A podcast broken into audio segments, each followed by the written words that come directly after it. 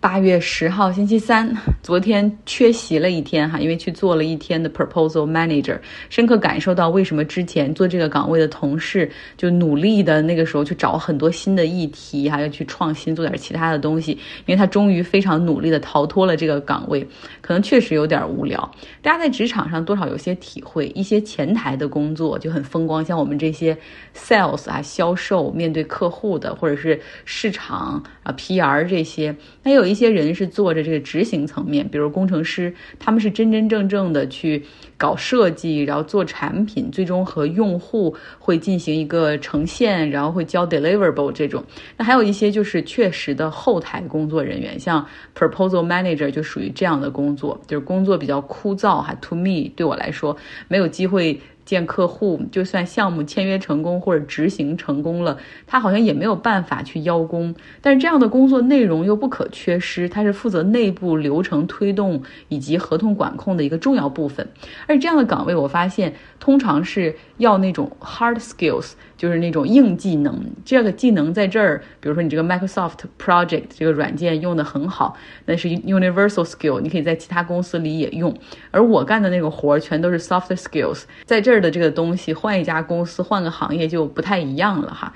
但是我也不愿意 为了可能这个工作很有前景，能够学到东西，就去干一些自己没有兴趣的事儿。其实这个可能就和人的性格有关系哈。比如说外向型，你是喜欢和人打交道，呃，聊天儿。有一天我就和一个朋友吃饭，就是到底怎么样去判断一个人的性格是属于 introvert 还是 extrovert，内向还是外向？啊，他就说很简单呐，你从这个休闲方式上来说就最容易。内向型的人喜欢。就是自己待着哈，休息的时候，他觉得和别人交流、吃饭或者沟通会是一种消耗。但是外向型的人格通常是认为我可以从交际中获取更多的能量，所以大家可以自己判断一下。那今天的内容呢，实际上比较长哈，我需要弥补一下昨天请的这个假。先来讲一下最新的这个新闻哈，美国的 FBI。是前往前总统特朗普在佛罗里达的住处海湖庄园进行了搜查，听上去好像很惊悚哈，好像就感觉怎么对他就没完没了的进行纠缠呢？那咱们去分解一下哈，看看究竟是为了什么。首先，到底是为什么去搜查，找什么？这个呢，和现在进行的这个关于二零二一年一月六号暴徒冲击国会山的这个密谋的这个调查是没有关系的。此次的这个调查或者是搜取证据，是针对特朗普从白宫卸任之后哈，然后私自带走了机密文件，而且可能有保留和销毁了一部分。在美国呢，有一个法律是针对总统的以及总统的这些幕僚工作团队的，叫 Presidential Record Act。也就是说，所有和总统以及白宫工作相关的这些文件，总统及其下属在离开白宫的时候，等于说你们这期任期结束卸任的时候，需要交给美国国家档案馆来保存，你不能私自带走。过往虽然没有出现过总统因此被调查或者起诉，但是总统的内阁成员或者白宫的工作人员因此入狱的却大有人在，比如说。克林顿政府时期的国家安全顾问就从政府文件中拿走了一些啊，这个应该入党的文件，但是并不是很多哈。然后而且是认为是误拿，所以他在二零一五年的时候是认罪了。那二零零七年的时候呢，小布什政府任期内的亚洲事务顾问最后是被判入狱了，因为他把三千多份敏感的、高度敏感的文件带回到家中，放在自己的自下。放在自己家的地下室里去保存，所以这是有据可查的法律哈。那特朗普在这方面有问题吗？我们回顾一下，在二零二一年他卸任的前一天，也就是一月二十九号这一天，根据流程，当时总统办公室给国家档案馆发信哈，讲了这个文件交接的部分以及七个相关的负责人。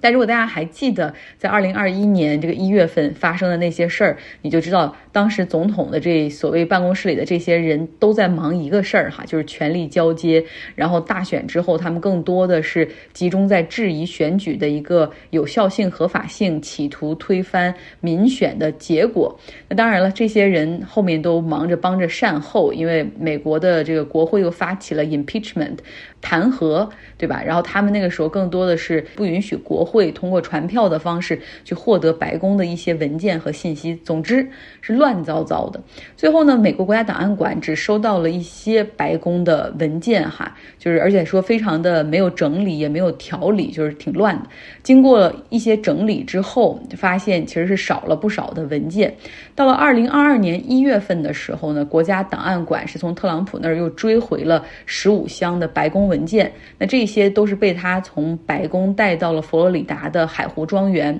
那追回的这个过程，实际上就是国家档案馆和特朗普的团队在二零二一年进行了差不多一年的来来回回的谈判等等。追回来的那十五箱东西里面，包括一些信件，哈，像。像特朗普和金正恩的信件就是其中之一，还有像前总统奥巴马，然后离离开的时候留给新任总统特朗普的那个字条也在其中，以及总统所收到的一些礼物。那这些其实并不是那么的重要。那在十五箱东西里呢，还有一些哈是这种封袋的，上面写着涉及国家安全信息的这样的文件。那么根据流程呢，国家档案馆就把这个司法部找来去查阅这些文件。那司法部后来也是证实。是说，就这些文件中有很多是安全级别比较高的信息，而且有证据表明，就是特朗普的团队所以从中间抽出了一些文件，可能是进行了销毁或者是保存。之后司法部进行了调查，哈，然后呢，比如说这些机密文件是怎么样从白宫被带到海湖庄园的，究竟谁应该对此去负责？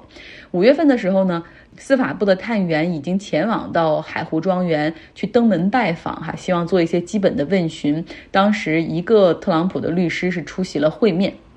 那与此同时，实际上司法部也也在针对这个案件搞了一个大陪审团 （Grand Jury）。给这个大陪审团去陈述这个基本的事实，最后看通过他们的这个投票，看看有没有一个 case 哈，能不能开启一个这个法院可以审理的诉讼。那在八月八号的时候呢，也就是本周一的时候，FBI 就拿着搜查令来到了海湖庄园进行搜查，就是那种破门而入的搜查。这个搜查令是法庭上面去申请的，通常是要法官来批准，有这么一个合法性在哈。那这个并不是司法部自己出具的搜查令，那搜查。过程之中，据说他们是打开了一个保险箱，又带走了几箱文件，然后这就是一个很大的新闻哈。这是不是拜登所指使的呀？司法部所采取的行动？所以很多人就去问白宫的新闻发言人，然后白宫方面也表示说完全不知情，他们和美国公众一样哈，都是从啊这个像 Twitter 上面最开始看到这个信息的。那特朗普这边就把这次搜查叫做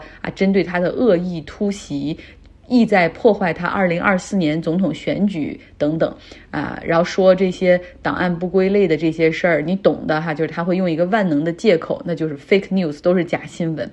呃，他身边的那些亲信也马上采取行动，他像他的这个什么斯蒂芬班农，马上在右翼的他那个媒体上就会说，这是民主党对于特朗普所发动的战争啊，从来没有哪一个前总统受过如此的羞辱哈，这完全就是为了阻止他去参与总统竞选等等。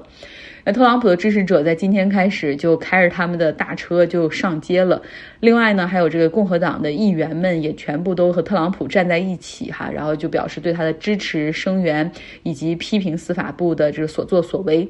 然后认为这是破坏美国民主的一部分等等。然后特朗，然后还有一些。共和党的议员更是和特朗普在新泽西直接约饭了哈，就去特朗普在那儿的这个高尔夫球场，他现在在那儿，然后去那儿直接约饭，然后还发誓说，在十一月份如果中期选举可以重新夺回众议院和参议院的控制权的话，他们就会对司法部这次啊这种突袭特朗普的海湖庄园展开调查。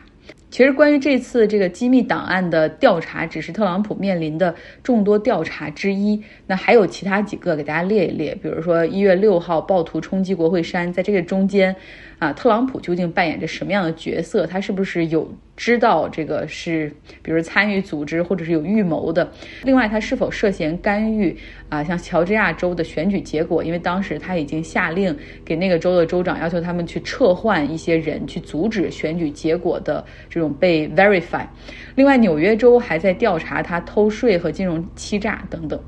其实是有很多官司和调查的哈。那特朗普的粉丝现在就是打着牌子写着这保护 Trump，那反对者呢则打着牌子站在像曼哈顿 Trump Tower 他酒店下面就打着那个牌子写着 No one is above the law，就没有人可以凌驾于法律之上哈。那这些官司到底能不能够让特朗普退出或者丧失二零二四年的总统选举的资格？其实是有点难的，因为你最后肯定是要通过打官司的方式，那最终最后拍板的会有最高法院，对吧？那我们打开细节来看一下，如果是通过民事案件的这种诉讼的话，最后就算定罪，他也不能够剥夺竞选资格，比如说那些偷税啊或者金融欺诈的这种，就是没有办法哈。像美国历史上曾经有一个人因为被判过叛国罪，然后入狱，但是他这个叛国其实是很轻的，因为他当时是反战，反对征兵的。那种社会主义者，然后在一九二零年的时候，他当时被关到监狱里，但是他的名名字依旧上了选票，还有一百多万人给他投票。那还有一些司法学界在考虑，是不是可以用宪法第十四修正案中间有一个第三条款来剥夺特朗普的选举资格？这个条款更多的是这个发生在美国内战之后哈，然后这个内战结束之后产生的这个修正案，当时主要是为了防止这种南方的那些蓄奴派，然后去竞选民选官员。但是历史上从来没有过讨论过说总统属不属于这个 public officer 的级别哈。他究竟，而且另外，他究竟得犯什么样的罪，能够等同于就是说承认奴隶制这样？所以还有很多需要解读和讨论的地方。最终肯定还是会打官司到最高法院的。那现在很多自由派就是都在说啊，这为什么还不起诉他？有这么多证据，这么明显啊，我们怎么什么时候能 hold him accountable，然后让他对自己做的那些错事儿负责哈？但是呢，大家讲看过刚才的那些东西，你就会觉得，就算你对他起诉怎么样，最后很难产生实际的效果，反倒是会被共和党人拿来说事儿，就成为他们去。统票，然后得到赢得选举的利器，因为他他们可以说这是这个民主党哈利用司法部这个武器在破坏美国民主选举的一个进程，所以就是本来有理的一方最后可能就没了理哈。那虽然特朗普已经明确宣布他会继续竞选二零二四年的这个总统选举，呃，但是目前你可以看到，其实他的这种支持程度较以前是有所下降的。像现在这个州层面的这种议员、众议员、参议员啊进行。共和党内的初选的时候，他 endorse 的人，就人未必能够赢得初选。明显有一些人其实已经 move on 了，对他感觉到厌倦哈。但是呢，你这个时候打这样的官司，或者对他进行这样的突袭，去查他的住处，反倒会把共和党这个阵营粘合起来哈。所以对于民主党来说，未必是个好事儿。所以我们也看到了，在这个事儿出现之后，呃，美国的前副总统麦克彭斯，也就是特朗普，只是在一月六号的时候，让他支持者可以去对麦克彭斯下手的那个彭斯，他也到了这个福克斯电视台上去啊声援总统，然后认为民主党在做一件很糟糕的事儿等等啊，所以不要适得其反，我觉得这个是很重要的。好，我们也一直想说说巴西总统大选，今年十月份他们就会举行第一轮的投票。左派就有两个人哈，有两个是非常有实力的竞争对手，一个是前总统卢拉，他是左派；另外一个就是现在的总统博尔索纳罗。从目前的民调结果来看呢，卢拉大概领先博尔索纳罗十八个点。所以，应该还是这个卢拉可能会获胜的几率比较大。记者在街头采访的时候，问一些卖那种什么大选后援团物品的商铺，普遍也反映说卢拉的产品卖的比较好。有人呢说，这个买博尔索纳罗的产品也都是偷偷摸摸的买，买完了赶快揣兜哈，怕被别人看到围攻。那按照巴西总统选举的规则，假如说卢拉可以在第一轮选举中就获得超过百分之五十的选票的话，那么就无需进行第二轮的选举，可以直接宣布获胜当选总统。所以现在明知道自己民调结果比较落后的现任总统博尔索纳罗也在利用最后的两个月的时间窗口哈，赶紧去拉票。那现在他的政府就公布了一个短期的刺激。政策要把这个最贫困的这部分人的福利收入提高百分之五十，那这是一个短期政策，到今年年底的时候就会结束哈，所以你明显能够看出是为了十月份的这种选举在拉票。但是比这个更可怕的呢，是一些这个卢拉支持者的担心哈，就是博纳索博尔索纳罗很可能会把特朗普那一套完全搬到巴西，就是拒绝承认败选，质疑选票的这种啊结果和流程等等。除此之外，他们还有一个更担心的事儿，就是博尔索纳罗他会。动用军队，因为你看，一旦质疑选举结果之后，那双方的支持者可能就会上街发起冲突，之后他可能就会宣布 martial law，军队来接管统治哈。这样的担忧也不是没有道理，毕竟博尔索纳罗已经放出了狠话，说只有上帝能把我从总统的位子上赶下去。所以咱们就看一看哈，这博尔索纳罗到时候最后会干出什么事儿来，嗯。最后一直想说一说，我之前去看那个杜达梅尔的音乐会哈，其实我一直非常鼓励大家可以去现场看古典乐的音乐会，演奏的作品大多数都是传世的经典，你想能够经历过历史和时间考验的佳作哈，这就是这些艺术家留给我们的瑰宝，真的应该去了解。这些作曲大师们，其实他完全知道什么样的乐章、什么样的旋律能够让你感觉到愉悦哈。有一些乐章一经弹奏出来，你就会感，我就我当时就感觉好像在我心里涂了一层薄薄的蜜糖。但是为什么说是薄薄的呢？因为它不像流行音乐那样，就是那种旋律非常的简单，听一遍基本上就能跟着哼下来，然后多听几遍可能就会想吐。我们经常说，你多听几遍新歌，你就会发现人人都是好歌杀手，因为他们的主旋律就是。不停的重复，然后主歌副歌就是是一个很深的一个套路。但是古典音乐不是这样，他们追求乐章之间的变化，同时又有很强的结构上的逻辑性，追求的不是普通的音乐的美感，而是希望通过音乐来进行叙事和表达。尤其是在现场，你更能够看出这些旋律啊，这个是出自。哪个人的手，哪个人的嘴，对吧？那些美妙的声音来自舞台的不同的地方，然后汇聚到一起，朝你扑面而来。有一些乐章真的会让你听了以后身上会起鸡皮疙瘩的那种兴奋，这是在现场可以获得的。我就想起来，我第一次带我的表妹去看古典音乐，然后当时是在国家大剧院柴可夫斯基的第六交响曲，当那个慢板乐章奏响的时候，然后听了大概不到三十秒，她的眼泪就流下来了，真的。现场听这个古典音乐是有这样的魅力的哈。现场看音乐会还有一个好处就是，当有一些合奏乐章的时候，你会发现啊，这个小提琴高音部他们在拉琴的过程之中是朝一个方向在摇曳，然后中提琴部是朝另外一个方向和节奏，然后再有一个很强的节奏和统一的方向，然后再摆动。黑管、笛子类的这样的乐器，他们又有自己的这种摇摆的节奏。然后我经常就会觉得，我其实并不是在听一场音乐会，我甚至在欣赏音乐家们的舞蹈。另外，如果指挥。家是一个激情澎湃如杜达梅尔一样的人，那更是一场绝佳的视听盛宴。杜达梅尔这场音乐会，我是坐在舞台的侧面，我自己带了一个小望远镜，可以很清楚的看到他脸上的表情和动作。他脸上有很大的酒窝，他的情绪会随着乐章要表达的东西，然后发生变化，非常生动的、丰富的表情的表达。然后呢，你看他的头发已经不是年轻的时候那种蓬松式的，像方便面似的那样的发型了。现在有，现在呢比过去更短、更规矩了，同时也有一些灰白的头发，但是。是依旧是非常有激情的，能够看到从他的发丝一直到脚尖都全情投入到这场音乐会之中。德沃夏克的第九交响曲还是被演奏，他甚至不用带乐谱，这个交响曲所有的东西都印在他的脑子里。这场演出还有一一些很有意义的部分，就是这个交响乐团并不是杜达梅尔所担任艺术总监的洛杉矶爱乐乐团，而是一个针对青年音乐家的项目 ——Inconatus Orchestra。这一百二十多个优秀的乐手哈，他们都是在十八到二十六岁之间。这是杜达梅尔和妻子的基金会以及呃洛杉矶爱乐乐团从全世界挑选出来，他们来自二十五个国家。因为杜达梅尔他深刻的知道，之所以他能够有现在的成就哈，非常得益于年轻的时候委内瑞拉所建立起来这一套，就是由公共资源所对。古典音乐教育平台的资助，所以他也非常的去关注，就是怎么能够帮助年轻的呃乐手、年轻的音乐家，希望能够用自己的能量去 lift them up。就帮他们进行提升。于是就有了这样的一个项目，这些优秀的年轻人被选拔，然后被聚集在一起，他们从二十五个国家来到洛杉矶爱乐，然后在那儿和杜达梅尔进行两周的集训，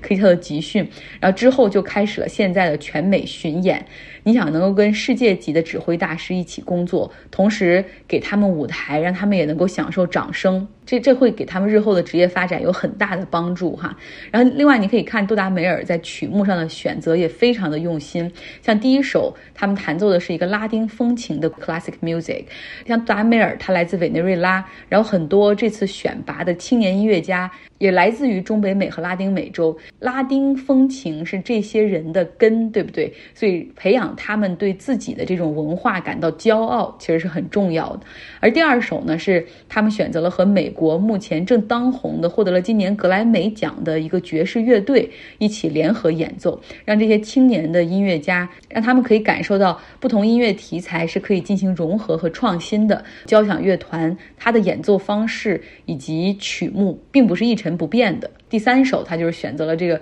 就选择了德沃夏克的第九交响曲，一首经典哈。这个交响乐又代表了这个德沃夏克对这片北美大陆上的这种感情，所以我觉得。真的是选择的太好了，然后通过经典又可以更好的让这些乐手们去去锻炼自己的技艺。讲了这么多，还是希望大家，你所在的城市一定有一个交响乐团，一定有一个剧院哈，你去看一看，里面真的会有很多的演出在进行。然后其实很多古典乐的演出是很便宜的，如果你是学生的话，那更是有很多非常优惠的。学生票哈，嗯，不要错过这样的机会。我们这个世界上其实有很多很多美好的东西，他们是作为经典，不论是画作、书籍还是音乐哈，这些东西都远胜于可能现在最 trending 的，可能在社交媒体上最红的或者短视频平台上那些甚至神丑的一些东西哈。所以希望大家可以把有限的时间去利用在感受甚至享受我们这个地球上最优秀的这些艺术家们